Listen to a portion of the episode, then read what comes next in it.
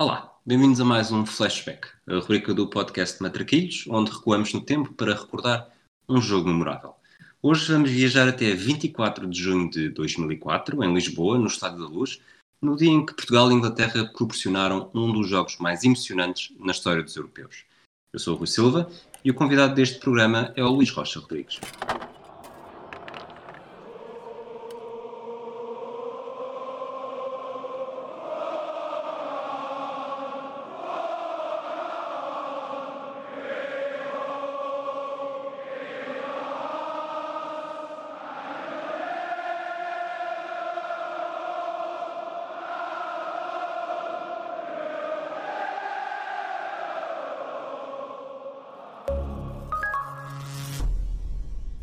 Estás? Olá Rui, obrigado por me juntares aqui à vossa vasta equipa, à vossa, ao vosso vasto leque de, de craques. É um gosto estar aqui convosco e é um gosto ir agora conversar contigo sobre de facto um jogo absolutamente marcante para mim. Tu, antes de, antes de falarmos deste jogo, explica-me, eu tenho, tenho ouvido, mas como é, que tem, como é que tem estado a correr o podcast do meu lugar, que é o mais recente do 00? É assim, é, é, um podcast que eu sinceramente não esperava que, que, tivesse a aceitação que está a ter. Está, está a ser muito bom e, e, eu diria que está a ser o podcast com maior repercussão do, do 00, sendo que uh, é um podcast que o objetivo é totalmente uh, nós divulgarmos a, aquela ferramenta que permite aos nossos utilizadores preencherem os jogos que assistiram ao vivo. Eh, esse é o grande fundamento do, do, podcast, é dar a conhecer de uma forma mais interessante, mais apelativa, mais à base de, das estatísticas, um, ehm, todo o potencial que aquela ferramenta tem.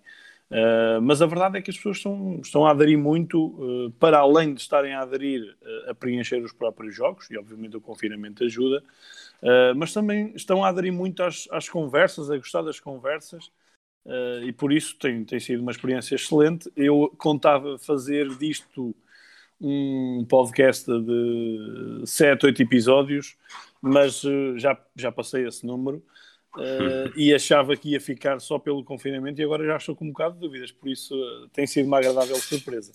Vocês devem ter dados estatísticos de, de quantas pessoas é que estão a preencher, quantos jogos é que estão marcados. Notaste esse, esse grande boom?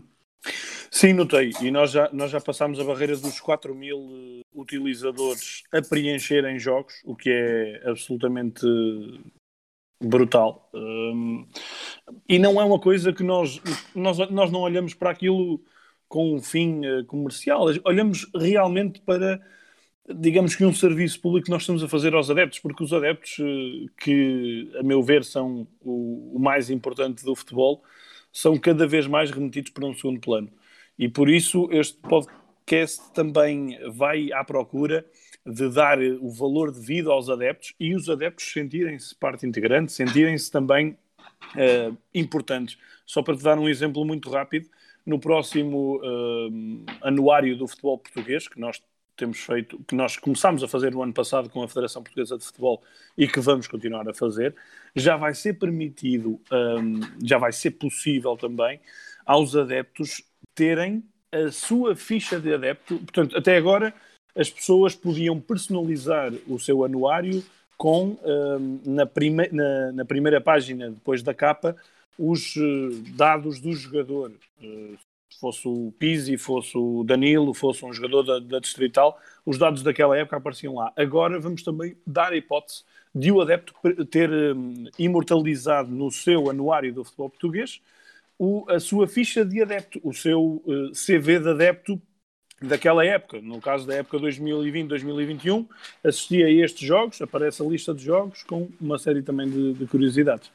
Uh, gostaste, uh, gostavas de ter criado o, o marcado o Portugal-Inglaterra de 2004? Gostava, gostava e, e, não deixa de ser interessante saber que pude assistir, e atenção, este jogo obviamente é muito importante por causa da, da, seleção portuguesa, mas este jogo para mim começa, em termos de seleção portuguesa, começa quatro anos antes, e em termos de Inglaterra começa uh, uns dias antes, uh, logo na primeira jornada do, do Euro 2004, O meu pai conseguiu bilhetes para ir ver o, o França-Inglaterra, também no, no Estádio da Luz, uh, e nós pudemos ficar uh, junto dos adeptos ingleses. E foi a primeira vez que eu consegui realmente sentir uh, a sensação do ambiente britânico.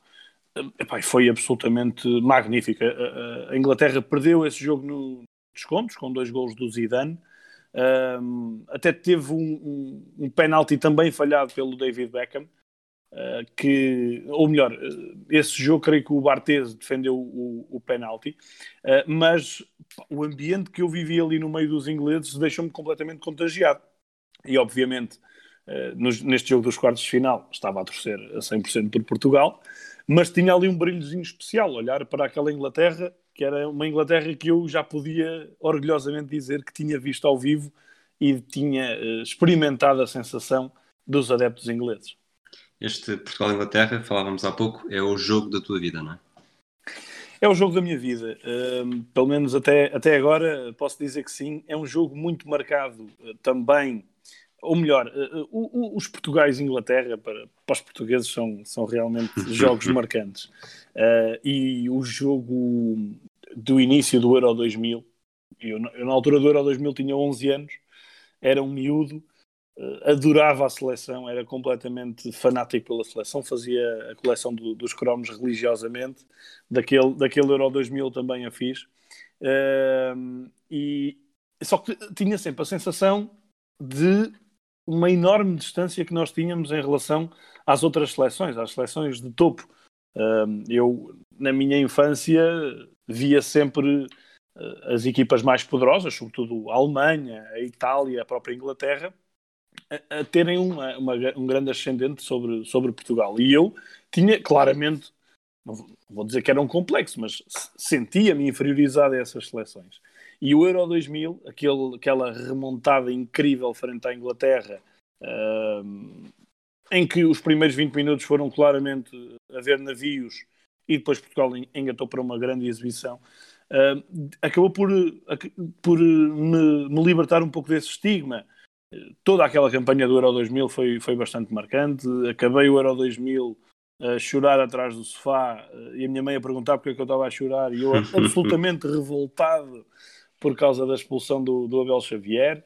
Uh, e, a, e a, e a pensar na, na, autêntica injustiça que tinha sido, porque eu só há 4 ou 5 anos é que me conformei que realmente foi penalti, porque eu, durante muitos anos, para mim não era penalti. Isso dava uma bela estatística, as pessoas sabermos até a partir de que momento, porque eu acho há várias, há várias filosofias que é de quem diz que quem hoje continua a dizer que não é, quem diz que quem se conformou durante, o, durante estes pois, anos, quem, quem diz que tudo bem, pode ser, mas se fosse ao contrário, o árbitro não marcava, e quem diz só que simplesmente não é, e, é quem diz que é e pronto, e faz. Eu, eu entro, eu entro nos, que, nos que caí em mim, mas um, todo aquele Euro 2000 me trouxe uma outra galvanização na forma como eu olhava para, para a seleção, uma, para a geração de ouro, para o Figo, Rui Costa, Jorge Costa, enfim, eh, toda aquela eh, geração, próprio Paulo Souza. O, o Mundial de 2002 é uma verdadeira decepção eh, e, e, e, foi o vamos voltar a ser o que éramos e se calhar nunca mais vamos às fases finais e não sei o quê. Portanto, houve ali uma, uma fase de pessimismo, mas entretanto o Euro 2000, o Euro 2004 dá aqui um novo, um novo elan, apesar daquele mau arranque. E quando chegamos ali aos, aos quartos de final, uh, eu na altura tinha 15 anos e no verão ajudava o meu pai no, no escritório. Ele tem um gabinete de contabilidade e eu ajudava-lhe ajudava a organizar umas faturas. E durante o Euro 2004 era espetacular, porque o meu pai uh, adorava futebol, gostava muito de, de futebol e incutia-me isso. E então eu ia trabalhar com ele de manhã, ia assim possível comprar o jornal ler o jornal, uh, fazer ali o, aquele briefing matinal com, com ele e, e, e preparar-nos para, para depois o fim de tarde. Uh, durante a tarde eu já quase nem, nem fazia nada no trabalho uh, e era só preparar-me para ver os jogos. E depois, isto aqui é, é interessante que num, nesta altura era a altura de, das VHS, foi outra influência dos, do meu pai. eu, quando, eu, quando era mais novo, quando tinha 7, 8 anos, um, devorava VHS que o meu pai tinha gravado anos antes nomeadamente, por exemplo, do, do Mundial de 90, que tem. Parece que é um Mundial que eu vi com os meus próprios olhos, eu só tinha um ano na altura. Mas o facto do meu pai gravar os resumos todos fazia com que eu e o meu, e o meu irmão uh, passássemos tardes a ver, a decorar as falas do Gabriel Alves e tudo mais uh, para, para consumirmos aquilo. E agora já, já me estou aqui a fugir, mas voltando à questão do, do, do Euro 2004, eu, naqueles 15, com aqueles 15 anos, eu vivi ali de uma forma absolutamente apaixonada toda aquela vivência de, de, do europeu. Uh, fui ver fui ver esse tal jogo o França Inglaterra que foi bastante especial fui ver Aveiro um, também uh, uma reviravolta, se não estou em sim, uma reviravolta, o Letónia, Re, Re, República Checa. O, que, o primeiro gol da Letónia é um, é um devia ir para os manuais dessas marcações, que o Verpakovski finge, o, finge o segundo poste e aparece no primeiro. Ou ao contrário, agora? Precisamente. Uh, aquela República Checa era. Mas eu acho que não foi esse jogo esse jogo não sei se, se teve reviravolta. O, o, a República Checa tem aquela reviravolta incrível com a Holanda. Com a Holanda, uh, sim. E, esse aí eu tive que me conformar a ver o meu pai a ir ao estádio e eu não pude ir. Uh, mas o do o, o da Letónia, uh, lembro-me perfeitamente de umas letãs a, a cantar lá de via, lá de via atrás de mim. Uh, também, também foi bastante, bastante interessante. Uh, e portanto, eu estava aqui uh, imbuído totalmente no espírito Euro 2004. foi claramente um mês eh, absolutamente brutal para, para os portugueses, foi excelente. Um, e eu acho que o, a cereja no topo do bolo, em termos de emotividade, em termos de emoção, foi esse jogo contra a Inglaterra. Vamos, falaste em, em escritório de contabilidade, vamos fazer a contabilidade ao que era Portugal nesta altura. Portanto, estava a organizar a fase final, como toda a gente ou sabe ou já percebeu. Era a terceira presença consecutiva em europeus, uh, um brasileiro como selecionador, Luís Filipe Scolari. Era a derradeira oportunidade para a geração de ouro. Ainda havia dos campeões do mundo de 89 e 91, já só superavam Fernando Couto, Luís Figo e Rui Costa. E curiosamente, todos eles abandonariam a seleção depois desta prova, uh, apesar de Figo regressar Figo mais tarde. Uhum. Uh, Deco era internacional há muito pouco tempo, Ronaldo estava a assumir-se com 19 anos e era um, uma seleção muito marcada pelo Futebol Clube do Porto, que tinha sido campeão europeu com José Mourinho. Havia seis convocados entre os 23, Paulo Ferreira, Ricardo Carvalho, Nuno Valente, Costinha, Maniche e Deco. O Benfica, vencedor da Taça de Portugal, também tinha seis jogadores, Moreira, Miguel Petit, Tiago, Simão e Nuno Gomes. E uma estatística interessante é que 16 dos 23 jogadores convocados atuavam em equipas portuguesas. Os únicos estrangeiros eram Ronaldo do Manchester United, Postiga no Tottenham, Pauleta no Paris Saint-Germain, Fernando Couto no Lazio, Rui Costa no Milan, Jorge Andrade no Deportivo e Figo no Real Madrid. Eu fui fazer as contas, uh, tanto 16 em 23. No Mundial 2002 eram 15, no Euro 2000 eram 10, no Euro 96 eram mais, eram 17. Mas mesmo depois do Euro 2004 foram 8, 12, 10, 10, 8, 8, 6. Portanto, talvez mais do que do que nunca este sucesso, muito alicerçado, isso falou-se disso na altura, no, no Porto, no Porto. de Mourinho, foi baseado em numa, numa espinha dorsal dos jogadores que atuavam no Campeonato Português. Sem dúvida. E, e não deixa de ser curioso que eu acho que é na época anterior, na época em que o Porto ganha a taça UEFA, eu tenho ideia que é essa época que Portugal nem sequer tem uma equipa na Liga dos Campeões. Não conseguimos, na altura, nem o Boa Vista, nem o Sporting. Nem o Sporting, exato. Um, e, e, de repente conseguimos ali uma, potenciar através do Porto de Mourinho, que, foi um, uma fase absolutamente dourada para, para o clube. Uh, e o, o, próprio Benfica estava ali a começar a, a, criar a sua espinha dorsal dos anos seguintes, com com o Nuno Gomes, com o Simão, com o Petit, uh, o próprio, o próprio Kim, nem sei se o Kim ainda estava no Braga nesta altura? O Kim ainda estava no Braga, sim. Estava no Braga, pronto. Uh, mas havia realmente essa, essas duas espinhas dorsais que estavam aqui a ser, a ser criadas.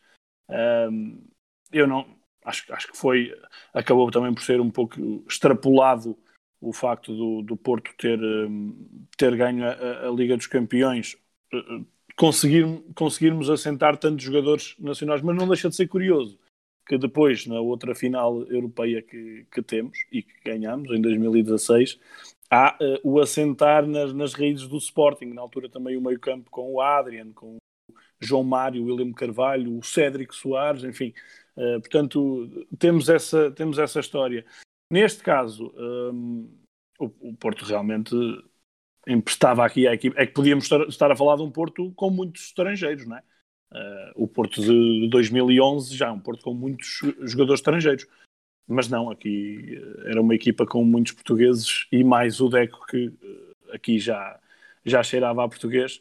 uh, foi de facto. E aliás, eu nem sei porque é que o Pedro Mendes não, não foi chamado. É, se, se calhar não quando, coube, se não? É? olha, quando se olha para a oposição, pois exato, quando se olha para a concorrência era preciso fazer escolhas. Pois, Pois, havia o Tiago, também o Tiago. Aliás, eu tenho a ideia que o Tiago é um dos, eh, dos jogadores que não joga nenhum jogo. Eu creio que o Tiago vai ao Euro, mas não faz qualquer minuto. Tenho essa, tenho essa sensação. Aliás, é bastante Tiago, possível. Sim. É, tô, eu estava aqui agora a confirmar e é. Uh, não, o Tiago, eu acho que é daqueles jogadores que realmente na seleção. Eu, eu acho que era o. Uh, completamente o oposto do Manis, por exemplo que, que era um jogador que, que até se cedia na seleção, não neste ano, porque neste ano fez uma época também incrível no Porto, mas o Tiago ficou sempre um bocadinho aquém. Uh, no, na África do Sul 2010 foi titular, mas as coisas também ficaram um bocadinho curtas. Uh, mas sim, esta, esta equipa era uma equipa que misturava muito daquela geração de ouro que tinha apaixonado em, em, uh, em 2000, sobretudo, em 96 também. Uh, e depois essa, essa equipa do Porto. E tinha uma dupla de, de centrais que foi, uh, honestamente, a que eu mais gostei de ver na seleção: o Jorge Andrade e o Ricardo Carvalho. Uh, é verdade, eu também gostei muito de ver o. E gosto muito do Pepe, acho que o Pepe é um, um central incrível, mas eu acho que não houve simbiose como a, deste, a, a, destes dois e foi pena realmente as lesões do Jorge Andrade, nomeadamente antes do, do Mundial 2006, que impediram que, que, esta dupla se solidificasse, porque acho que era uma dupla incrível. Fantástica, sim. Uhum. Uh, por falar em incrível e em fantástico, esta seleção de Inglaterra, uh, sétima participação em fases finais, uh, tinha atingido as meias finais em 68 e 96, mas de resto nunca passara da fase de grupos. Conhecia o Portugal bem, do Euro 2000, uh, também treinado por um estrangeiro, o primeiro estrangeiro uh, no comando de Inglaterra, Sven-Goran Eriksson, desde 2001, eh, também um peso enorme de futebolistas na Premier League. Dos 23 convocados, apenas dois não jogavam em Inglaterra. Beckham estava no Real Madrid com Figo. Owen Hargreaves no Bayern de Munique. Eh, Chelsea e Manchester United eram as equipas mais representadas, cada um com quatro jogadores. E se calhar podemos avançar já. Esta Inglaterra, é, provavelmente, a nível de nomes, é a Inglaterra mais forte do nosso tempo de vida, pelo menos. Sim, era, e, e com jogadores na, no pleno das, das, suas capacidades, por exemplo, o John Terry e o, e o Frank Lampard, que estavam a, a solidificar-se no, no, Chelsea, ainda, ainda assim, acho que foi uma Inglaterra onde David Beckham, eh, e também podemos falar disso durante a altura em que vamos estar a falar do jogo, mas quer o Beckham, quer o Figo, eram jogadores que nesta altura parecia que ficavam um bocadinho aquém. Ou seja, eram os capitães, eram jogadores que tinham de jogar, uh, e que davam muita acrescentavam muito à equipa, eram os donos das bolas paradas e tudo isso, mas uh, eu acho que quer um, quer o outro, e eu tenho essa ideia clara, quando discutia com o meu pai, lá está, no, no, no escritório, que uh, eram jogadores que ficavam aquém e, e não é que se questionasse a sua titularidade, mas esperava-se que eles fossem um bocadinho mais. Uh, mas esta Inglaterra, na altura, estava a explodir o, o Rooney, que ainda era um, um, desconhecido, mas que eu, se não me engano, o Rooney chega, chega a esta altura uh, como o melhor marcador da prova. Eu acho sim. que sim. Ele, ele fez quatro gols, exatamente. Uh, ele foi mesmo o melhor marcador ou foi Milão? Uh, vou confirmar enquanto, enquanto continuas a falar. Ah, ok, pronto. Eu tenho ideia, eu tenho ideia que ele nesta altura ainda era e, não, e, e andava tudo maluco com o Wayne Rooney, porque estávamos. A, toda a gente achava que quando chegasse aqui o Euro 2004, o Michael Owen, com todos os pergaminhos que tinha de fases finais anteriores, que ia ser claramente o homem do ataque do, da Inglaterra, mas o Wayne Rooney foi absolutamente incrível. Ele tinha 18 anos, acho eu. Uh, pá, e foi, fez um, uma prova estupenda. E depois foi pena realmente a lesão que ele teve neste jogo. Uh, foi pena, não. Uh, neste caso, não foi pena. E eu tenho ideia que até esta lesão atrasa depois o, o início dele no United, que foi um início que só no final de setembro é que ele jogou contra o Fenerbahçe faz um hat-trick na Champions e, e, se eu já estava deliciado com o Wayne Rooney, então aí fiquei absolutamente maravilhado. Uh, e era uma equipa, curiosamente, que apresenta-se contra Portugal com a numeração de 1 a 11, o que isto aqui acho que até em termos devia, também devia dar aqui um, alguma curiosidade. Uh, não sei se já reparaste, as camisolas... Não tinha reparado, não tinha reparado. Pronto, tem essa curiosidade. Uh, mas foi por pouco tempo porque, porque o Rooney se lesionou e para Portugal ainda bem. Na altura ainda havia aqui a, a experiência do Sol Campbell, que era o, o, grande patrão da, da defesa. O Gary Neville já era um batido e havia um jogador que eu adorava, que era o Ashley Cole, que tinha uma capacidade do lado esquerdo. Uh, ele aqui conseguiu, durante boa parte do jogo, secar o Cristiano Ronaldo foi o primeiro e... grande adversário que o Ronaldo teve, não só, não só ao nível da seleção, como também no, na Premier League. Era capaz de ser o lateral que o conseguia uh, mais facilmente anular e, e, e contrariar até. Na... Sim, sim, sim.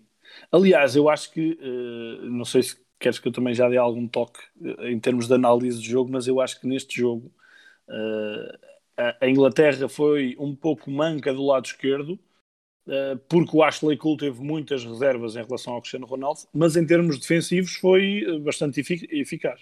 Certo, certo, perfeitamente. E é, por acaso é daquelas memórias que eu tenho logo da altura de que o Ronaldo, e podemos começar também já a falar dos 11, eh, o uhum. Ronaldo uhum. só é titular pela primeira vez contra a Espanha. E, e, finalmente e faz o que quer do, do Raul Bravo, tanto que na altura depois a, a crónica online da marca dizia que o Raul Bravo parecia um, um monocarril em que o Ronaldo passava por ele e fazia o que queria. E havia aquela expectativa de contra a Inglaterra o Ronaldo vai conseguir, vai continuar a explodir. Mas depois, na verdade, encontrou um Ashley Cole que o não o banalizou, nem pouco mais ou menos, mas teve ali um a fazer lembrar os duelos Roberto Carlos Figo nos, quando, no Barcelona Real Madrid, Sim. em que pá, ganhas umas, perdes outras, mas não é não consegues desequilibrar, sobretudo como quando se comparava com, com o Raul Bravo uns dias antes.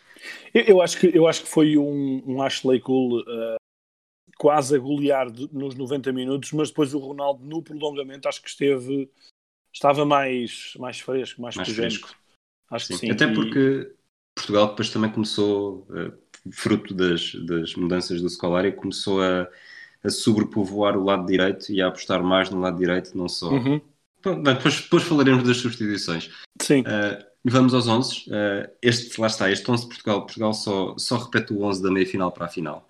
Uh, em relação ao jogo com a Espanha, uh, Pauleta está, está suspenso por amarelos, entra Nuno Gomes, mas é preciso ver que Portugal joga com Ricardo na baliza, e Ricardo era totalista. Miguel, lateral direito, tinha começado Paulo Ferreira contra a Grécia. A dupla de centrais, Ricardo Carvalho, Jorge Andrade, Fernando Couto tinha jogado contra a Grécia no lugar de Ricardo Carvalho. Nuno Valente à esquerda, que roubou o lugar. Um, Rui Jorge. É Rui Jorge, também depois do jogo com a Grécia. O meio campo, Costinha, Maniche e Deco. Uh, Rui Costa perde o lugar também para Deco. E o Petit, não?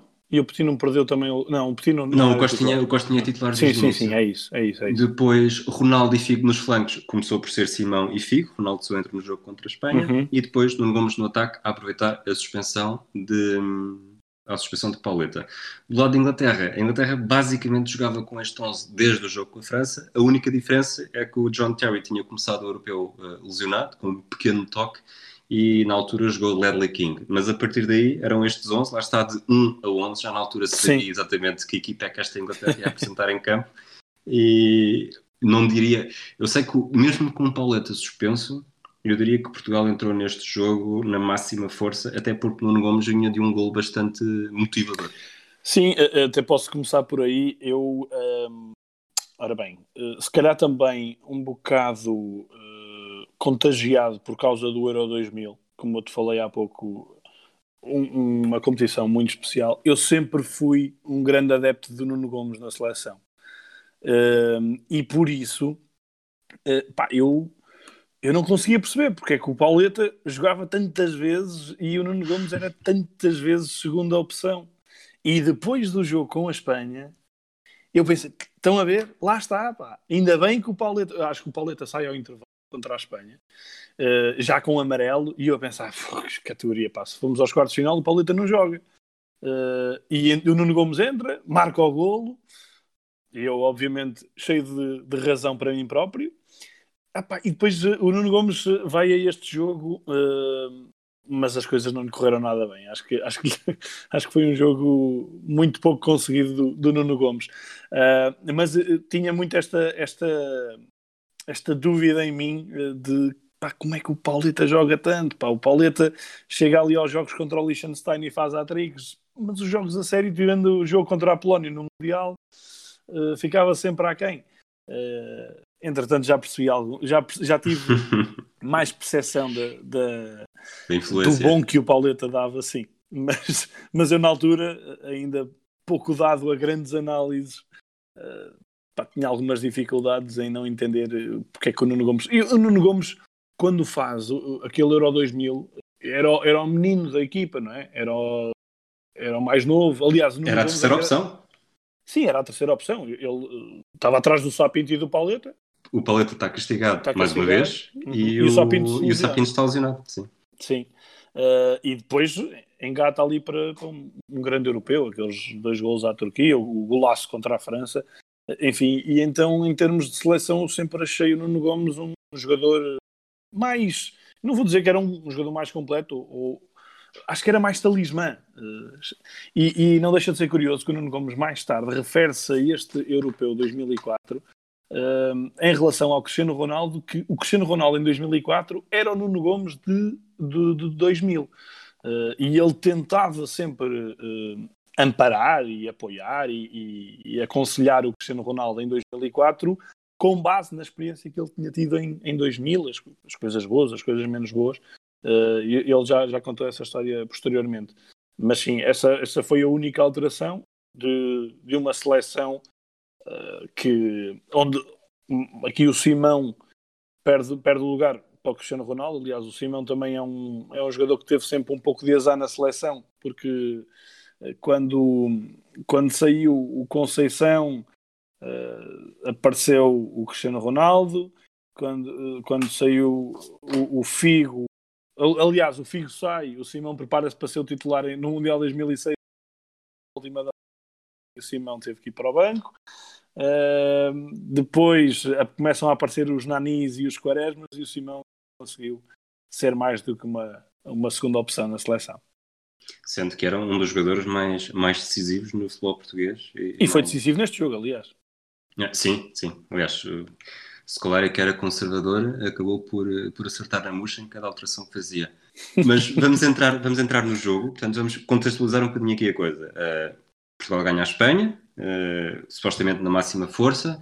Portugal e os portugueses que tinham passado de, uma, de um período de depressão pós-derrota com a Grécia voltava a acreditar, estava novamente tudo em aberto, uh, está de luz cheio, Portugal-Inglaterra, e de repente aos 3 minutos Portugal está a perder um zero. Foi um, foi um soco no estômago logo a abrir.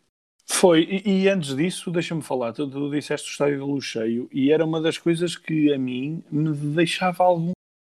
Pá, ficava.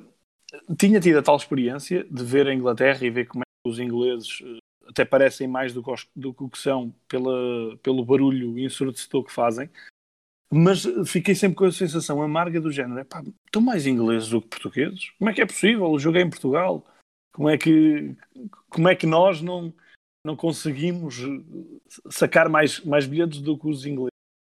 Um, e, e, e por isso era uma, foi logo uma coisa que me chamou muita atenção. E isso veio logo ao de cima quando há o golo e há ali uma explosão enorme nas, nas bancadas.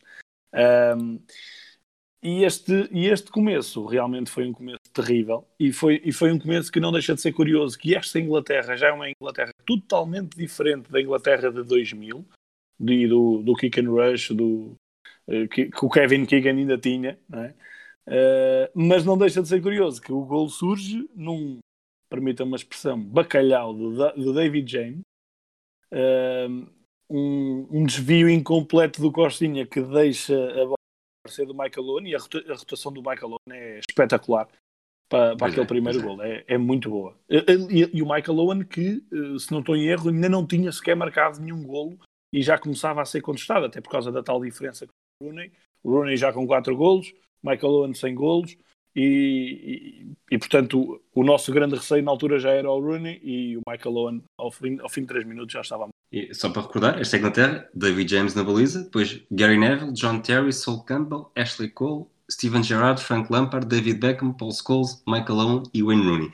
Todos jogadores que estávamos habituados a ver, uh, todos eles em algum momento, Beckham nesta altura estava em Espanha, mas uh, todos eles na Premier League, todos eles jogadores de grande, de grande cartel, uh, era difícil acreditar, ou seja, foi muito fácil cair naquela depressão do se calhar vamos, vamos voltar ao caminho de sempre, mas depois há um plano do Scolari a pedir calma Achas que ele nesta altura já sabia que a, que a Nossa Senhora do Caravaggio estava a aquecer?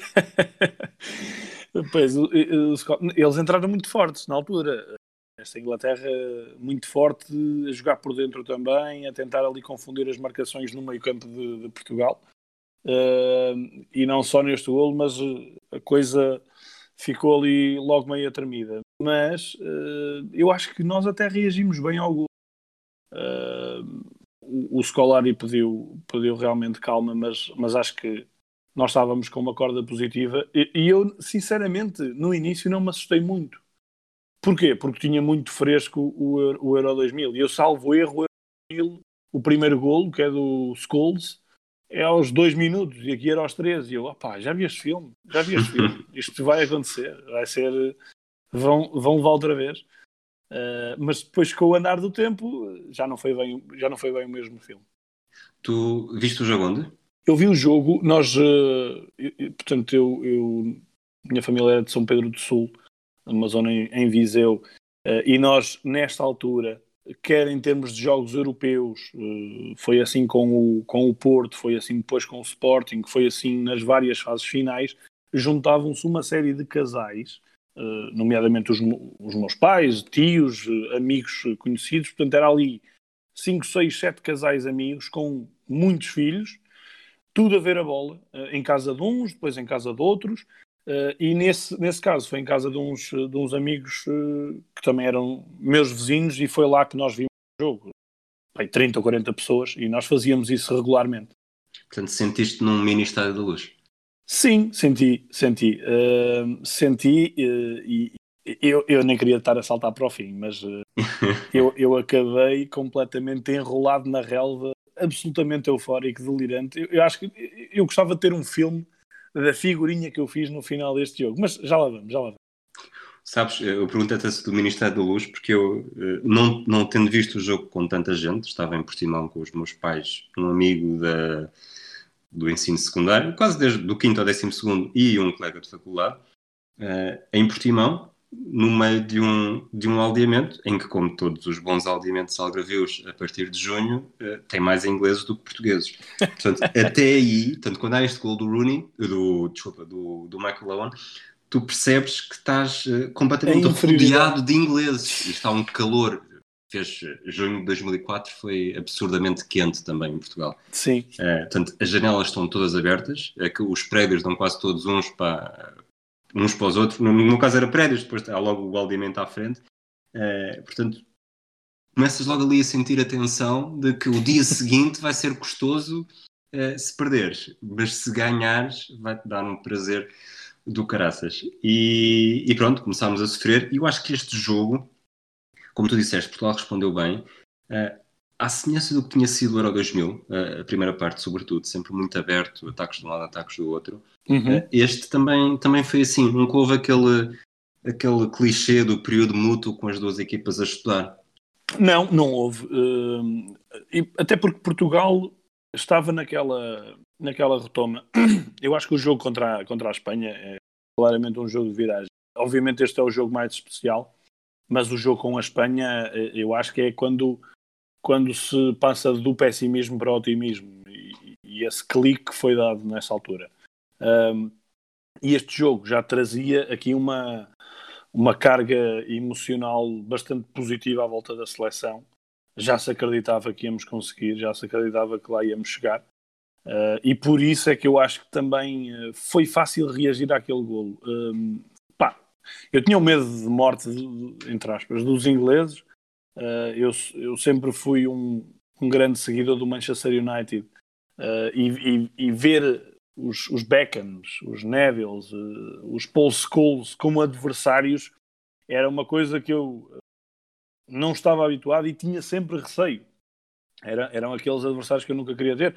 Na altura o Beckham até acho que já estava no Real Madrid, uh, mas era, era, eram nomes absolutamente de, de, respeito. Ainda não tinha grande percepção em relação ao Terry e ao Lampard, uh, porque só depois, quando o Mourinho vai para lá, é que começa a ter real percepção do que é que eram esses dois uh, aspirantes a gurus.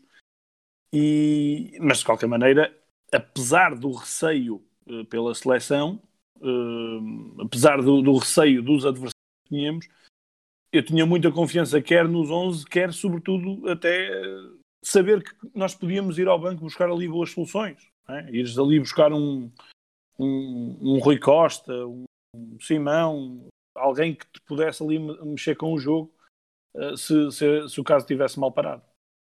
E, e foi o que acabou por acontecer.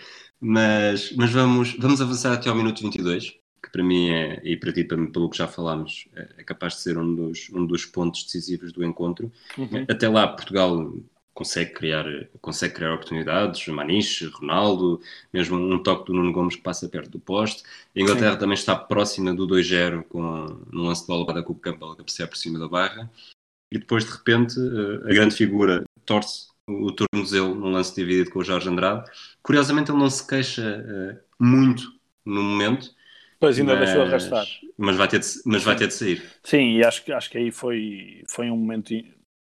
Acho, acho que foi um momento muito importante neste jogo, um, até pela carga negativa que, que isso implicou nos, nos ingleses. Uh, o, logo o, fa o, facto do Vassel entrar, uh, sendo um jogador muito rápido, tinha aquela característica de ser uh, muito veloz, não era aquele jogador que, que impressionava, portanto era um jogador que eu, eu, pelo menos associava muito mais de linha, pudesse causar alguma moça na linha do que propriamente como, como segundo avançado, como ali companheiro do Michael Owen. Portanto, aí eu fiquei mais tranquilo uh, e até fiquei aliviado. Não é que o. Portanto, eles também tinham o MLS aí no banco. Uh, não é que eu tivesse mais receio do Emileski, mas achava que até podia ser um jogador que combinasse melhor. Embora aqui entendo a, a, a decisão do Eriksen, aliás, não deixa de ser parvo até o que eu vou dizer, mas eu, eu quando olho à distância e revejo o jogo, eh, que eu revi o jogo agora e já não me lembro da última vez que eu, que eu tinha feito, eu só pensava, eu, eu acho que o Eriksen mexeu melhor na, na equipa do que o Scolari. Só que hum, a equipa desceu em demasia e na segunda parte houve essa queda. Mas uh, em termos emocionais, eu acho que a equipa também foi um bocadinho abaixo com esta, com esta substituição, com esta saída do, do Rooney uh, e, e, Portugal passou a acreditar mais. Acho, acho que sim. Apesar de uh, eu tenho ideia que depois há um, uma quebra de Portugal na, na segunda metade da primeira parte. Essa quebra acaba por ser até dos dois lados. Eu acho que tu começa, eu percebo que o, o Miguel sente que tem de começar a subir mais pelo lado direito, até porque uhum. o Ronaldo não está não tá a ter grande facilidade com certo. esta gol. Ronaldo, que na verdade o Ronaldo e o Figo iam alternando bastante entre os, entre os flancos. Um, depois, Portugal tem, tem lances de bola parada perigosos, um deles até que é exatamente do sítio onde o Zidane tinha marcado uh, a Inglaterra, uhum. uh, mas saem sempre por cima, portanto Sim, Portugal o Figo, não consegue... Desinspirado também nisso. E, e, curiosamente a Inglaterra nos lances de bola parada, nada que, que, seja, que seja estranho ao mundo do futebol inglês, eh, conseguia aproveitar desatenções de, Portugal, sobretudo de cantos do lado direito, em que o Gary Neville aparecia muitas vezes sozinho para o canto curto e depois a cruzar para a área. Mas tirando isso, que foram, pá, foi, foi um lance e meio assim, eh, os livros de Portugal, tirando isso, a primeira parte acaba por não ter muito mais, muito mais sumo eh, para, para debater. Não. E eu acho que na primeira parte nós uh, caímos muito num erro que depois uh, conseguimos corrigir em parte na, na, segunda, mas que foi. Era a forma como Portugal tinha claramente um caudal de atacar pelas faixas, é?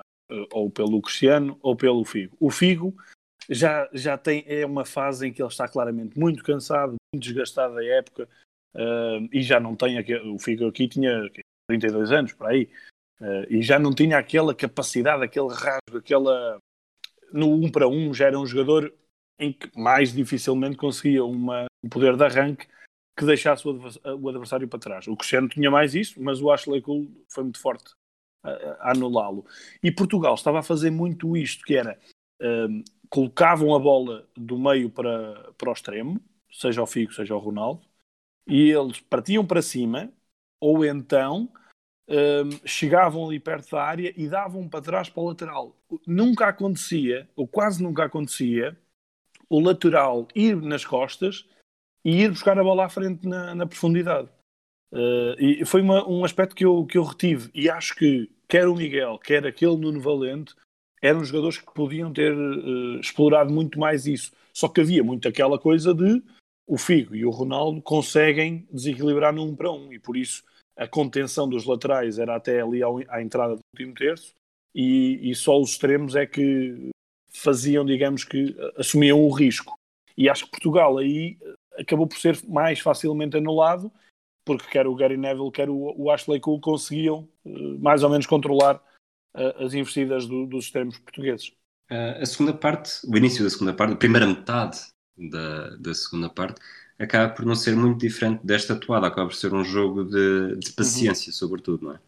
É, e, e, eu acho que há uma, uma mudança quando, e vai de encontro àquilo que eu estava a dizer há pouco, quando ele, o Ericsson, tira o Paul Scholes, que na altura jogava uh, como falso extremo esquerdo, jogava assim um bocadinho mais à esquerda, mas uh, era uma equipa que tanto que se transformava muito rapidamente do 4-4-2 para o 4-3-3 com o, o Gerard, o Lampard e o Scholes no meio campo uh, mas o, ele tira o Scholes muito cedo e, pior do que tirar o Scholes mete o Phil Neville e ao meter o Phil Neville uh, dá claramente uma sensação muito mais defensiva à equipa um, é a mensagem, não é? É aquelas coisas que tu, que tu sentes.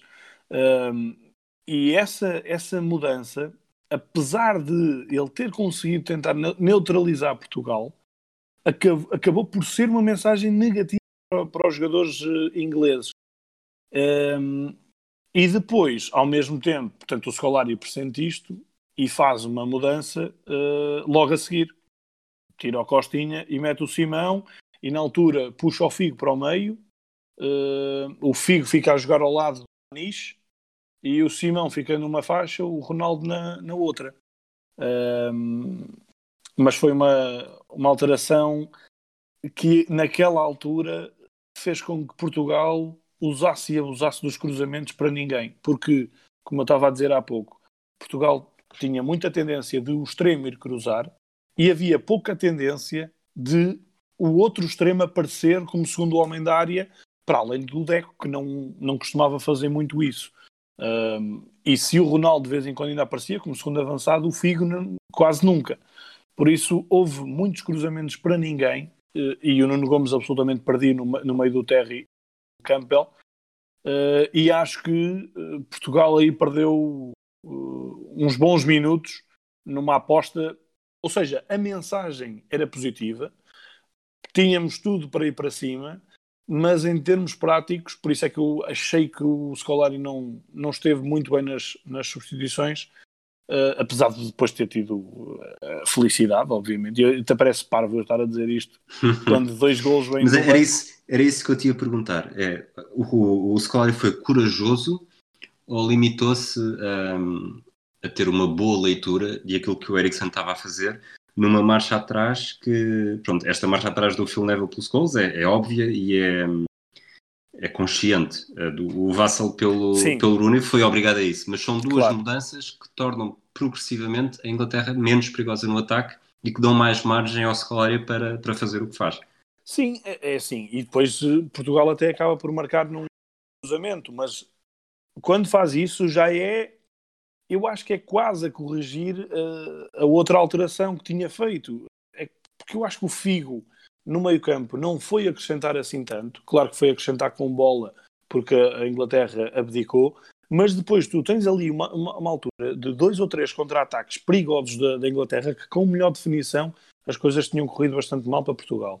Uh, e, e, aqui já não estamos a falar como era no 2-0 foi aos 18 minutos, aqui já estamos a falar aos 60, 70 minutos. Portanto, se levávamos ali o 2-0, acabava o jogo.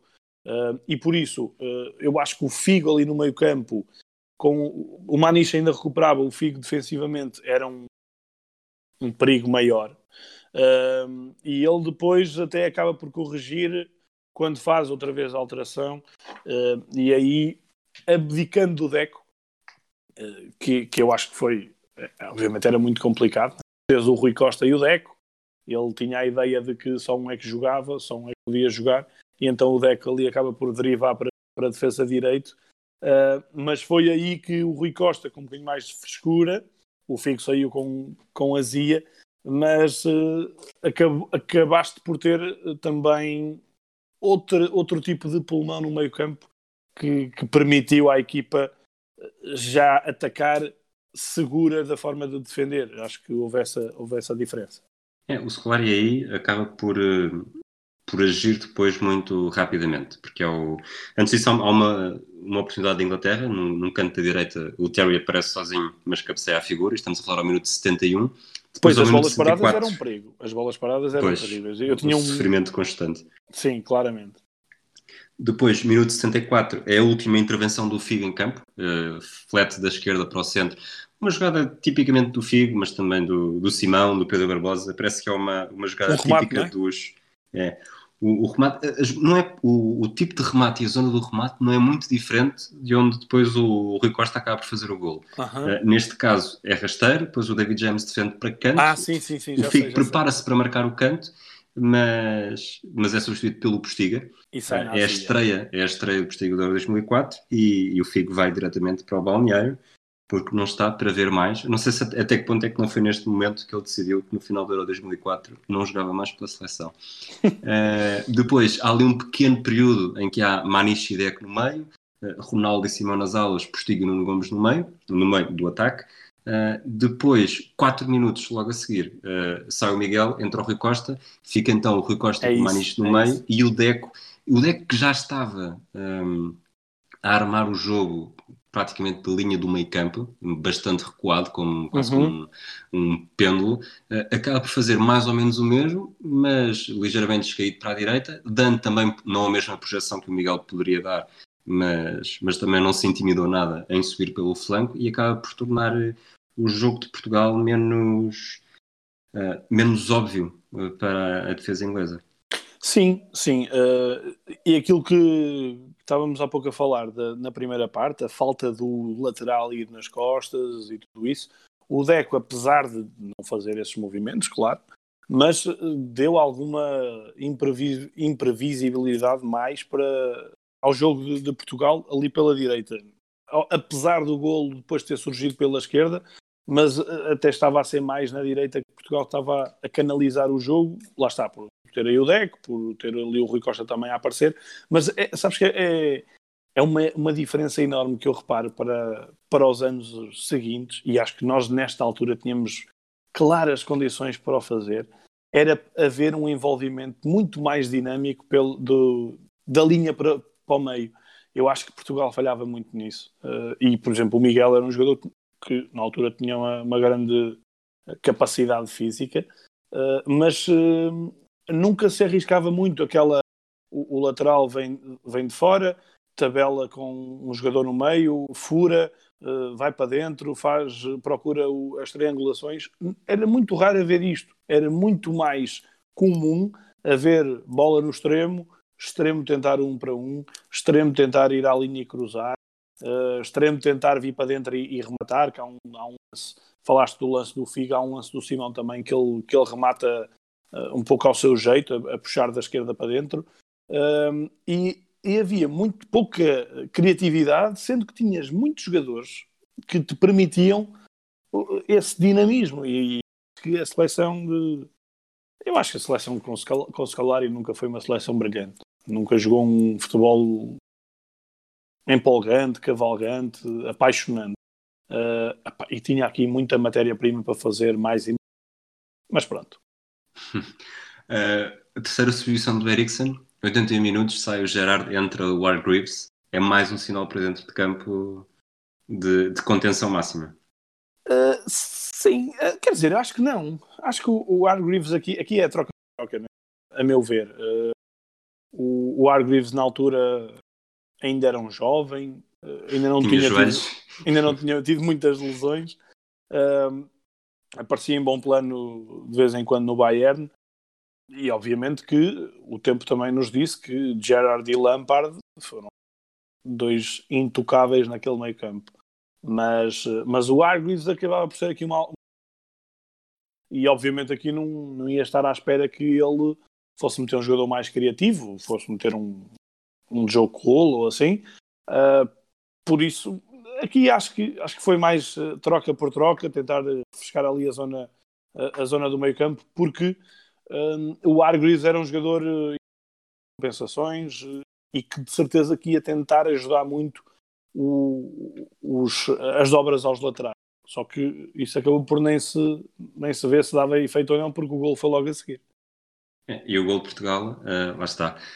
Sabemos todos que é o cruzamento do Simão e, e cabeceamento do Postiga, mas, mas uh, o lance revisto tem ainda mais piada, porque a jogada começa com, com o Rui Costa a fazer um passo para o Postiga. O Postiga, portanto, Rui Costa e Postiga, uhum. dois suplentes utilizados. O Postiga joga no Simão, Uh, e o, o Simão faz aquele primeiro cruzamento que sai, que sai à figura do Beckham, e depois na segunda, à segunda já com o pé direito, com Nuno Gomes, Postiga e Ronaldo na área, praticamente uns em cima sim, dos outros. Aí já havia a uh, E é curioso porque no momento em que o Simão está a cruzar com o pé direito, portanto já o, o segundo cruzamento, que sai com sucesso, o Postiga está a pentear-se.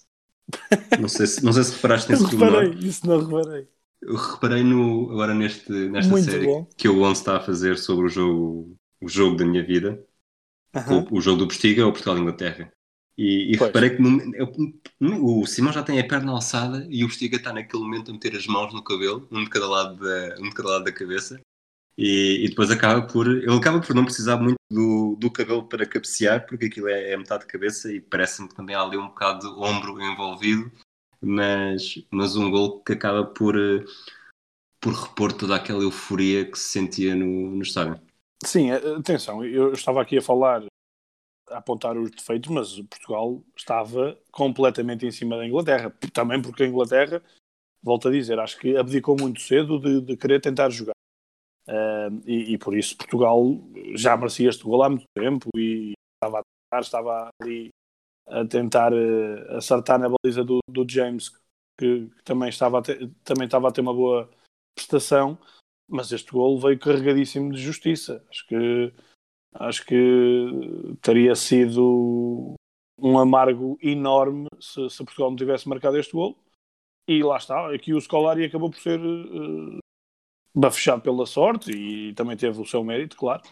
Uh, por um herói absolutamente improvável. Uh, aliás, o Postiga tem este jogo, que, como ele disse, é o jogo da vida dele, e não jogou mais nenhum. Ele, nas meias finais e na final, ele não sequer. Ele só joga porque o Paulette. Aliás, da mesma forma que o Nuno Gomes em 2000 só faz o que faz porque o Paulette está castigado, o, o Postiga neste jogo só joga porque, porque não há mais nenhum avançado para pôr. Porque o Nuno, Gomes, está, o Nuno Gomes tinha sido promovido à titularidade e o Paulette estava suspenso. Nem mais. E o Postiga, atenção, o Postiga tinha tido uma época terrível no Tottenham. Muito Essa mal. É um jogador que estava em Inglaterra a marcar o golo aos ingleses. Faz lembrar o. Eu não vou dizer porque eu, eu errei de outra vez no, no Diga 33, acho eu. Uh, mas aquele jogador da, da Coreia que contra a Itália e depois foi despedido. O One, o One. O One, exatamente. Portanto, é isso. Nesta altura, Portugal está Portanto, jogo empatado, faltam cerca de 7 minutos. Uh, Portugal, com as substituições que fez, está completamente desequilibrado, uh, balanceado para a frente.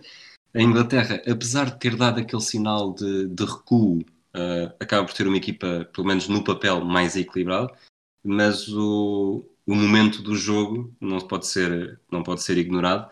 E apesar disso, até ao, até ao apito final do tempo regulamentar, acaba por ser a Inglaterra que, que volta a marcar, tecnicamente. Pois, e há a bola atrás, não é? É a bola, na barra, vai à sim, barra há, um livro, depois, há um livro do Beckham e depois. E depois a, a, a, falta do Campbell ou de alguém sobre o Ricardo. Um, sim, e, e, aí foi um calafrio terrível. Uh, ali aquela fração de segundos uh, é de uma brutalidade uh, é muito complicado ali. Ainda bem, ainda anulou aquilo. Eu acho que é falta. Parece-me parece claro que é falta mas que faltou ali sangue a correr nas veias, faltou naquela, naquela fração de segundos. Imagina-se o que é que seria. Eu sou, sou a favor do VAR, mas imagina-se o que é que seria num jogo com esta tensão, com esta, com esta emoção sempre a transbordar, este lance ser parado e depois ser decidido, que é, é, o, último, é o último lance do jogo, quase. Uh, Opa, porque seria aquilo... se fosse decidido por. Uh, é que não é o, não é o Sol Campbell que, que faz a falta. Eu acho é que é um John jogador Terry. que está. É o John Terry, exato. É um jogador que está ao lado dele. Uh, pois, ia ser um 31. Opa. Eu, na altura, é, houve aquela fração de segundos. O, o árbitro anulou, siga.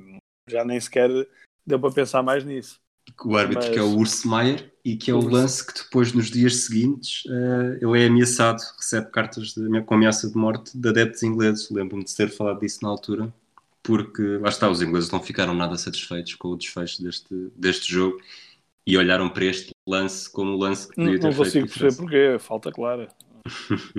não há absolutamente. Uh, só para terminar os 90 minutos, uh, a última jogada do tempo regulamentar é o Nuno Valente a encher-se de confiança numa jogada em que Portugal até tem até parece estar com superioridade numérica, o Ronaldo o Ronaldo a pedir a bola na direita, mas o, o Nuno Valente enche de confiança naquele que poderia ser o, o gol da vida dele e acaba por rematar ao lado e, na repetição, e depois no, no segundo momento vê-se o Ronaldo completamente aliás, o Ronaldo a ser o que o Ronaldo é na, foi na carreira inteira e está a ser é, que nunca gostou, nunca gosta quando a bola não lhe vai parar aos pés, só que nesta altura ainda era um, um jovem irreverente de 19 anos. Sim, nesta altura apetecia dar-lhe dois chapos e, e mandá-lo estar quietinho e para a próxima ficas no. Uh, mas sim, o Nuno Valente era um jogador que eu, que eu apreciava bastante. Acho que era um. Atualmente ainda é um, um underrated, claramente, porque uh, era, era muito certinho. Uh, ao contrário do Paulo Ferreira, que tinha muita coisa, apesar do Paulo Ferreira e agora temos visto as, repetições de jogos. O Paulo Ferreira faz uma campanha 2003 muito boa.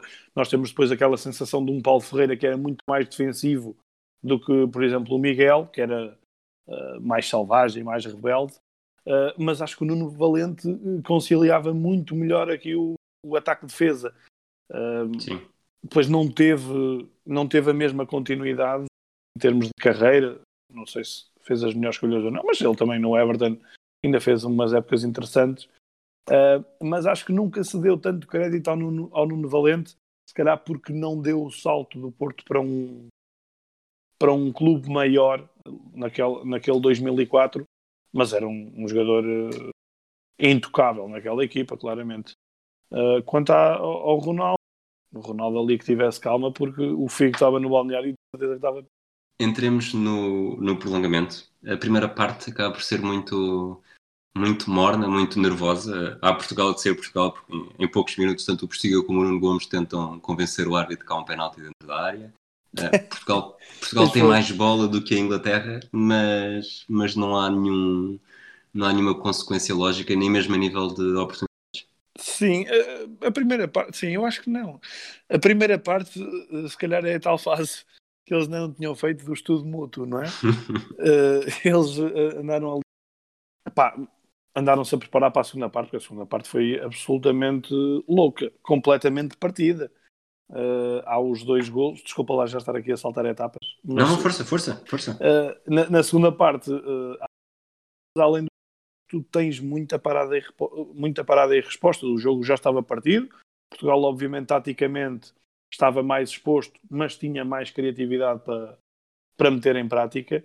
Uh, e a Inglaterra, claro, também já se estava a recompor, já, já estava refeita de, do facto de não ter conseguido ganhar o jogo nos 90 minutos uh, e, e, estava à procura de, de ganhar. Aliás, um, ehm, antes, do Rui, antes do Rui Costa marcar, Um, o Rui Costa marca na resposta a um contra-ataque que é a resposta a uma grande oportunidade de Portugal. Exatamente. É uma bola tirada em cima da linha. Uh, eu já não me lembro quem, quem é que.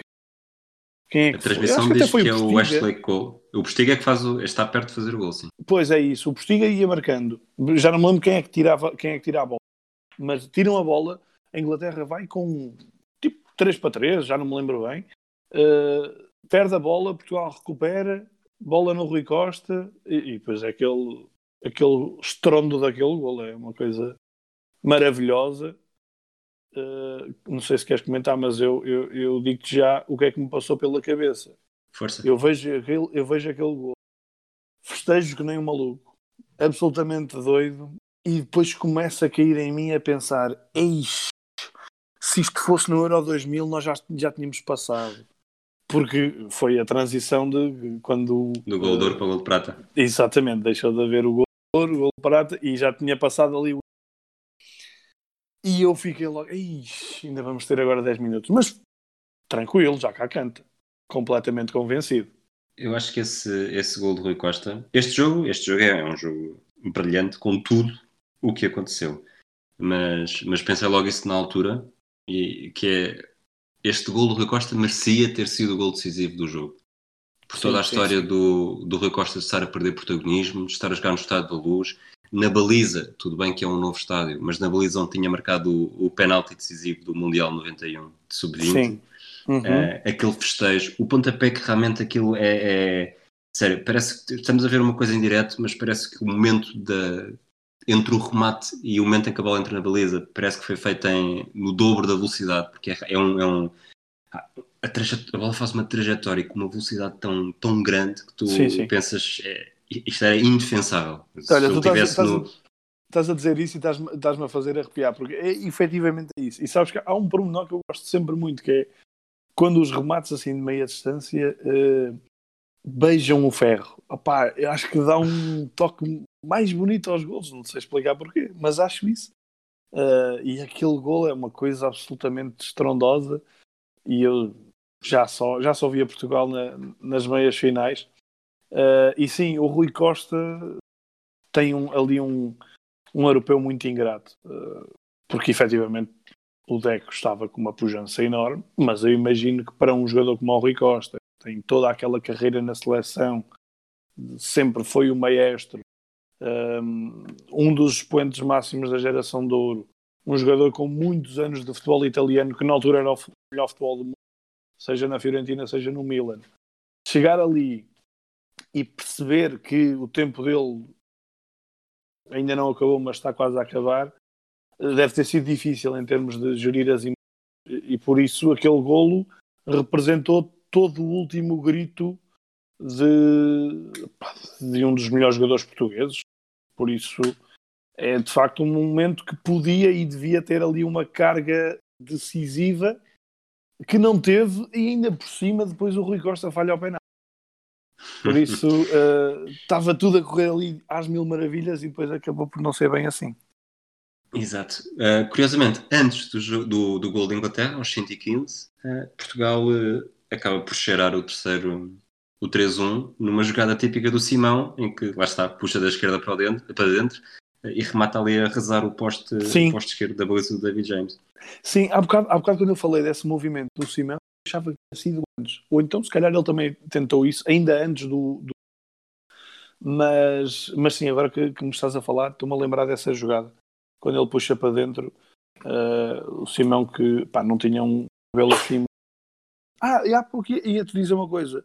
Uh, quando o Rui Costa marca, pá, é um, um momento espetacular e eu, na, na, altura, não estava de todo a olhar para a televisão na, na hora do festejo, mas agora a rever as imagens, uh, e foi uma constante durante, uh, durante este, este review do jogo, pá, eu acho que os, os realizadores escolheram os mais feios dos portugueses todos. Portanto, os, os ingleses já não são propriamente bonitos. Mas eu acho que os portugueses todos que são filmados na bancada, seja durante o jogo, seja nos festejos dos golos, seja nos penaltis, é tudo feio, pá, e eles não conseguiram acertar. Uh, Sabes que uh, eu não vou, não vou fazer um comentário estético, mas, mas uma das memórias principais e que mais me ficaram deste jogo foi a capacidade como a realização conseguiu transpor na perfeição a emoção que se vivia nas bancadas, fazendo os planos perfeitos nos momentos Sim. perfeitos. Conseguiram sempre encontrar alguém que estava no momento auge da emoção, seja no festejo, seja no abraço, aquilo que, que, qualquer pessoa que já esteve num jogo, num jogo deste tipo, seja de futebol, seja de outra modalidade qualquer, em que há ali um momento em que tu, tu te perdes. Não interessa se quem está ao teu lado esquerdo é um desconhecido, à frente é um desconhecido ou não, naquele momento em que tu percebes que estão todos a torcer pelo mesmo, em que há aquela, aquela simbiose perfeita, não interessa, tu abraças, uh -huh. tu fazes o high five, não há, não há confinamento nem distanciamento social que, que resista a um, a um 2-1 nos quartos de final do europeu a jogar em casa no prolongamento a 10 minutos do fim. Tirando uma pessoa, há uma pessoa que não corresponde, que é um senhor muito forte, já nos penaltis. Eu acho que é quando o Ricardo defende. Eu sei que o plano dele é antes de um plano do Eusébio a rir, quase a chorar, que é um senhor que está na bancada com um, uma, uma, uma pose assim forte, não é? Uma, um senhor assim já velho e, e, e fortezinho, com uma cara muito vermelha, era, mas era claramente português, a rir-se, assim, estático, está num momento absolutamente apoteótico Uh, e, eu, essa é a única exceção, porque eu, eu lembro-me desse homem porque ele fazia muito lembrar um zinho nas vezes e vezes que eu, na altura, revi o jogo uh, com o meu irmão outra vez. Uh, e fazia-nos sempre lembrar o, o, nosso vizinho, porque nós ríamos à gargalhada com, com aquela imagem. mas sim, mas há, há, uma imagem também de um. Também nos penaltis, de uma. digamos que a sair do lugar eh, com o braço esticado no ar a, a abanar e depois a cabeça completamente delirante. Sim, eu concordo com o que estás a dizer, porque realmente houve essa transposição de, das bancadas para as sensações que nós Escusado será dizer que este depois deste gol do Rui Costa, varanda, as varandas de Portimão gritaram alto e bom som no gol de Portugal. Acuso-me acuso como, como culpado desse, desse momento também. Mas... E, e levaste, levaste resposta ou não? Levei resposta 5 minutos depois e eu acho que isto é, lá está, este jogo brinca com as nossas emoções de uma forma de uma forma dramática, aquilo que se diz do impróprio para cardíacos muitas vezes usa-se de, de, forma leviana, mas, mas este jogo leva isso ao, ao expoente máximo, porque Portugal está, está a perder quase 80 minutos de um jogo, eh, depois marca, depois passa para a vantagem, portanto tu sofres por não por ir perder, sofres com o empate, vibras com a vitória e depois de repente, a 5 minutos do fim, quando achavas que já tinhas atravessado o cabo, o cabo das tormentas, eh, tens um, uma bola parada para a Inglaterra em que ninguém ali que fica bem na fotografia. Sabes que é, engraçado que uh, com os ingleses um gajo olhava para a porta do Sol Campbell, uh, o próprio John Terry, jogadores possantes, e, e, havia muito aquela ideia de os ingleses são muito fortes nas bolas paradas, além dos livros diretos do Beckham. Uh, e eu, eu tenho, essa, tenho essa sensação que passei o jogo com medo das bolas paradas.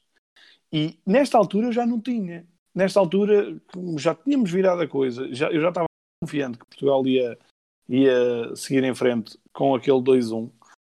Já nem pensava nisso, já era do género, pronto, isto agora é mais dois ou três cantitos e o jogo acaba.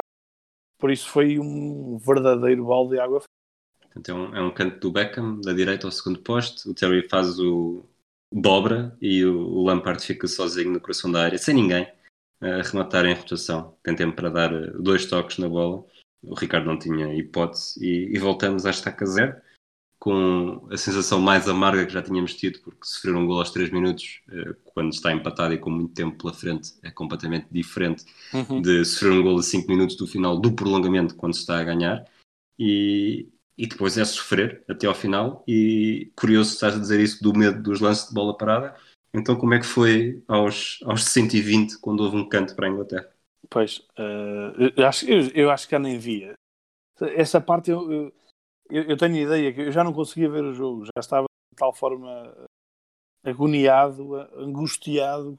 Mas antes disso, o, ainda consegui ver o, o, tal cartão amarelo do Ricardo Carvalho, Exato. que eu penso, na altura, na altura toda a gente falava, o Ricardo Carvalho é um jogador com classe, não sei o quê, com, com muita qualidade com a bola nos pés, muita elegância no desarme, e quando ele faz aquela, aquela falta, eu estava completamente em pânico porque eu achava que ele não ia conseguir fazer, porque ele não era jogador de fazer aquilo. E ele, quando dá aquela porrada, eu penso, opa, sim senhor, ainda bem que, ainda bem que ele não só elegância e deu aquele pau no gajo, porque uh, aquilo foi mesmo à chegada, à chegada à área. Sim. E, e, e, provavelmente a coisa podia ter corrido muito mal. Mas uh, esse canto, eu já não estou a ver esse último canto. Uh, sinceramente, é um canto, já... é, é do mesmo lado, portanto, há, há este livre, do livre sai o canto. Uh, o Beckham tenta marcar mais ou menos da mesma forma, mas o Ricardo sai Ah, sei, poste e, e soca a bola e pronto, que chegamos. assim, não, não de forma muito ortodoxa, mas, mas foi eficaz. Exatamente. Tivesse ele feito aquilo na final, tivesse ele feito aquilo. vamos, vamos para penaltis. Qual é é o teu, o teu estado de confiança? Uh, eu sendo uma pessoa otimista por natureza, sou uma pessoa pessimista quando é estes, estes momentos decisivos do futebol. Uh, opa, eu tinha, tinha muito receio. Tinha muito receio porque é aquela sensação de tu olhas para o David James na baliza e pensas, "Ui, este gajo é um armário, este gajo ocupa totalmente a baliza. E depois olhas para o Ricardo e pensas que ele é um franganote, não é? É um guarda-redes de porte mais pequeno, uh, não é tão robusto como o David James, não impõe tanto, tanto respeito. Um, pá, e eu pensei, a única forma do, da Inglaterra falhar é precisamente como aconteceu logo na primeira e pelo homem mais improvável. Eu já tinha visto, felizmente tinha visto uh, aquele, aquele jogo anterior da Inglaterra e, e vi o, o, David, o David Beckham desperdiçar um penalti. Nunca pensei que ele fosse desperdiçar outra vez ali. O Beckham, ao falhar, uh, cria também um pesadelo para todos os que vêm a seguir, porque aquela marca de penalti fica completamente uh, destruída, não é? Arruinada.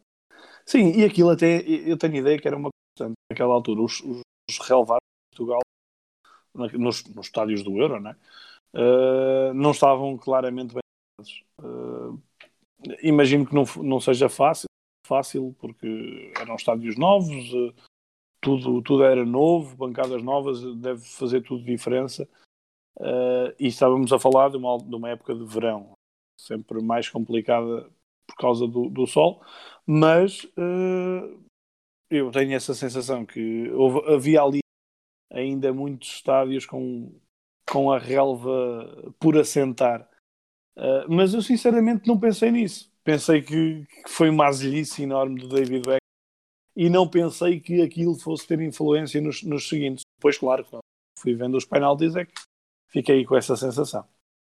Depois temos Deco enganar o David James, o, uhum. Michael Owen remata com força para o meio, uh, Simão engana o David James, Lampard remata com força para o meio, e numa altura em que estava tudo a correr bem e tínhamos achado muito poético o momento do Rui Costa, o Rui Costa deixa tudo, deixa tudo igual outra vez. Pois, pois lá está.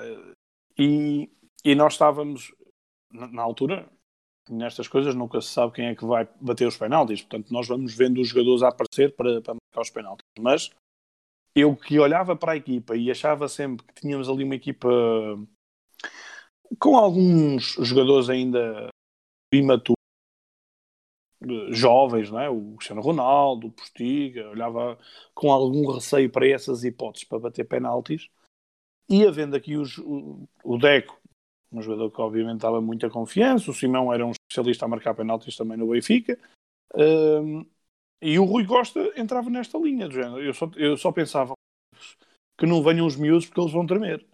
E o Rui Costa falha o penalti e eu não sei, eu acho que na minha cabeça não, já estávamos a perder naquela altura. Quando, É. quando o Rui Costa falha aquele penalti, uh, é, é que depois, atenção, tu já estavas a ver, já estavas a começar a ver aquele desespero do Ricardo, porque todos os jogadores da Inglaterra estavam a bater para o e o Ricardo estava sempre a atirar. Uh, e E eu, a seguir ao Rui Costa, o John Terry atira novamente para o meio e o Ricardo atira-se para a sua direita. e o Ricardo fica doido, doido. E eu acho que Pá, o David James, mais cedo ou mais tarde, vai sacar uma defesa e o Ricardo não consegue atinar. E o Ricardo não percebeu que os gajos estão a mandar a bola para o meio. E depois, eu acho que é o Argreaves. Quem é que bate o penalti? É o é o Argreaves, o quarto penalti, sim. sim. O quarto penalti e o Ricardo fica no meio o com toda a classe, bomba, bola para a direita. Opa, e eu pensei, não dá, os gajos estão a fazer gato sapato do Ricardo, nós vamos, vamos já ninguém vai, vai falhar na relva, por isso vamos à vida. Porque lá está, ia chegar à altura de ou os defesas, não é? Que, historicamente um gajo acha sempre que os defesas uh, não são tão técnico, tecnicamente tão evoluídos para, para bater os penaltis, ou então os do lado da frente são jogadores um pouco mais, mais irreverentes, mais imaturos e podiam aguentar a pressão. E já não havia o Figo, já não estava o Figo. Já não havia o Figo. O Figo, o Figo ainda não tinha saído do balneário. Uh, este, este momento do Ricardo, do, dos ingleses marcarem, baterem para o meio, eu acho que estava tão nervoso na altura que não me, não me apercebi desse pormenor. Tanto que a memória que me ficou é que o Ricardo, a partir de certa altura, se uh, desmotivou e deixou de se atirar. Eu não percebi, só a rever o jogo uh, para gravar este episódio, é que me apercebi, ah, espera, foram três seguidas para o meio e ele, e ele aquilo foi estratégico, não foi necessariamente de desmotivação. Uh, depois pois. Temos o Maniche uh, engana outra vez o James, o desculpa, depois do, do, do falhanço de Rui Costa, o Terry novamente para o meio, Ronaldo para a esquerda, o, o Hargreaves foi o tal lance que estamos a falar, sim, o Maniche engana o James, o, o Cole engana o Ricardo, mas não bate para o meio, e depois temos o, talvez um dos momentos é, daqueles que nos faz pensar que, ok, por um lado é bom que o gol do Rui Costa não tenha decidido isto, porque o, o Panenka do Postiga, com, e consequente aplauso do deck com, as mãos bem, com os braços bem levantados, e sorrisos nas bancadas um pouco por Ah, é esse, um... é esse momento. É esse momento. É nesse momento em que aparece lá o tal, o tal senhor que eu confundia com o meu vizinho. É aí, é aí. é depois do deck levantar as mãos, a bater as palmas, surpreendido. Olha, mas uh, não é o Cristiano Ronaldo que marca primeiro e depois o Postiga? Sim, sim. É, é, portanto, depois do Rui ah. Costa é Terry, Ronaldo, Hargreaves, Maniche, Cole, Postiga.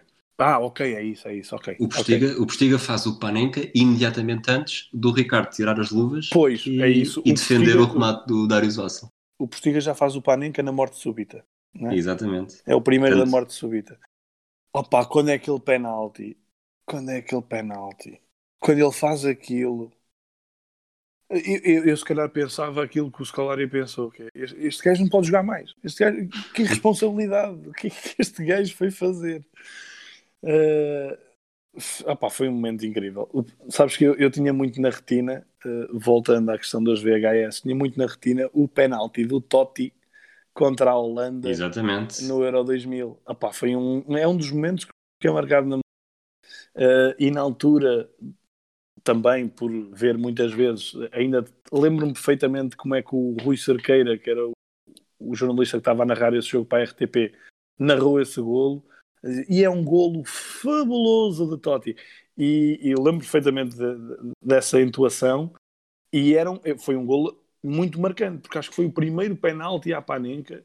E eu, na altura, ouvia que era um penalti à Panenka e eu nem sabia o que, é era o Era alguma coisa, né?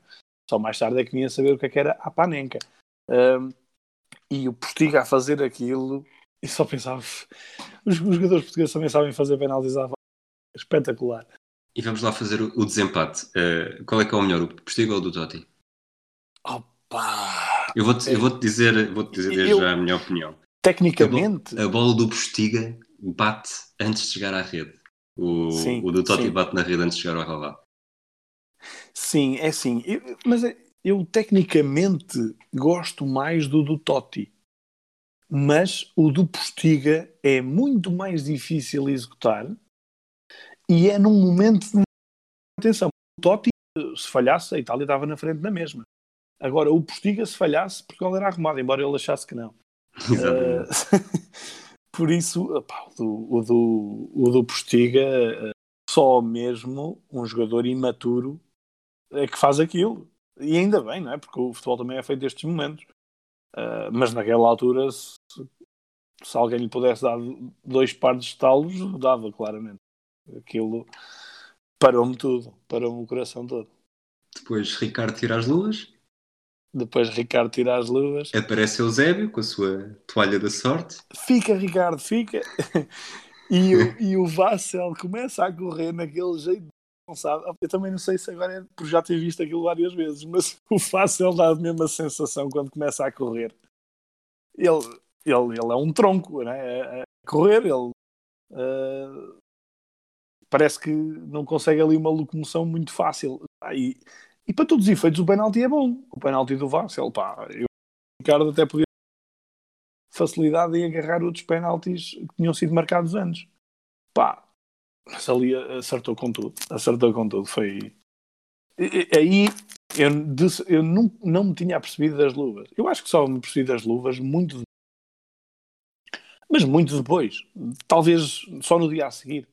Eu percebi-me no festejo. Eu, eu, aliás, ele faz, ele faz quase questão de mostrar faz, que defendeu sem luvas, não é?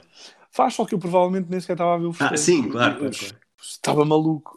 Nessa altura eu, eu comecei a correr, nós estávamos a, na tal casa, estávamos a, fazer o jogo, uh, estávamos a ver o jogo junto à churrasqueira, portanto num, num espaço exterior, uh, tinha um jardim grande, pá, e eu começo a, a sair de mim, já estava ali a dar voltas eu parecia um cão assim, a, a voltas atrás da minha cauda. Estava completamente extasiado e depois à espera do momento, do grande momento. Agora vou, vou fazer-te uma pergunta, antes de falares desse momento. Uh, se pudesses decidir agora, querias que, quem é que querias a marcar esse penalti? Uh, Ricardo Carvalho, Jorge Andrade, Nuno Valente, Nuno Gomes ou um jogador que tinha marcado o penalti decisivo no desempate nos quartos de final da Taça UEFA no ano anterior? Nas quartos de final da Taça UEFA? Boa Vista Málaga. Ah, ok. O Ricardo bate o penalti sim, decisivo. Sim, sim, sim, sim, sim. Portanto, isto, para todos os efeitos, isto do Já Ricardo percebi. não era necessariamente um cenário, um cenário novo. Não, não, não, eu ia claramente pelo Nuno Gomes, sem dúvida nenhuma. Era? Pá, era. era. Ou então ia pelo Nuno Valente, uh... pá, se calhar pela, pela, pela, pela típica questão dos, dos canhotos, não é? Do, dos jogadores que, que os canhotos ser, ser mais difícil de adivinhar, uh, é que eles batem. Há essa teoria, que eu acho que também é só teoria, mas nesta altura isto não é para, para estarmos com, com muitas práticas. É, é, é com teorias e é com superstições e é ao que nos pudermos agarrar. E eu claramente não ia com o Ricardo. Mas ele foi com, foi com tudo, ainda bem que ele foi. É uma história absolutamente incrível do Ricardo. Portanto, mais um momento que, que nos deixa, se por um lado era bom, lá está, acabar com o gol do Rui Costa, acabar como acabou, também torna este jogo ainda mais rico e, e a nível de emoção, o mais memorável de, das nossas, eh, minha e tua, nascidos em 85 uhum. e em 89. Uhum, exato. Uh, o jogo mais memorável. Sim. Uh, e agora que olhamos para trás, uh, realmente eu tenho umas enormes saudades de, da forma como se vivia. Que não, eu, no, na minha adolescência, vivia os jogos das fases finais. Quando nós ainda éramos miúdos, comprávamos os Agora, mesmo em trabalho, vejo o jornal online, já me habituei, uh, gosto de o fazer, uh, mas aqueles eram, tempo, eram tempos ímpares. Parece tu que ia ser saudosista, realmente além de tudo isso, ainda ser uma, uma competição, uma final, em que tu tomavas as dores, porque Portugal estava a organizar, tu querias que tudo corresse bem, que era para nós ficarmos com a lá fora, para o nosso futebol ser mais bem visto, para o nosso futebol evoluir, coisa que eh, comparativamente com os outros não, não aconteceu. Um, e havia, havia, havia muito essa, esse abraçar de causa que e esse também esse orgulho, esse patriotismo uh, para que as coisas corressem bem. Por toda essa conjuntura, pelo, por toda a emoção que, que o jogo teve, foi um, um jogo absolutamente inesquecível e claramente o jogo da minha vida.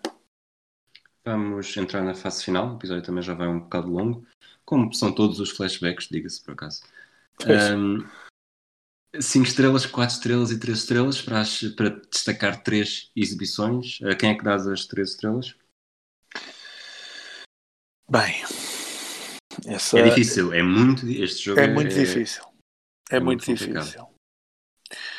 Ora bem, eu depois de dizer que lhe dava dois pares de estalos e de, na altura eh, não ir muito, não é não ia muito à bola de, com ele, porque acho que ele tinha feito uma fantástica taça UEFA, mas depois as escolhas não, não foram grande coisa.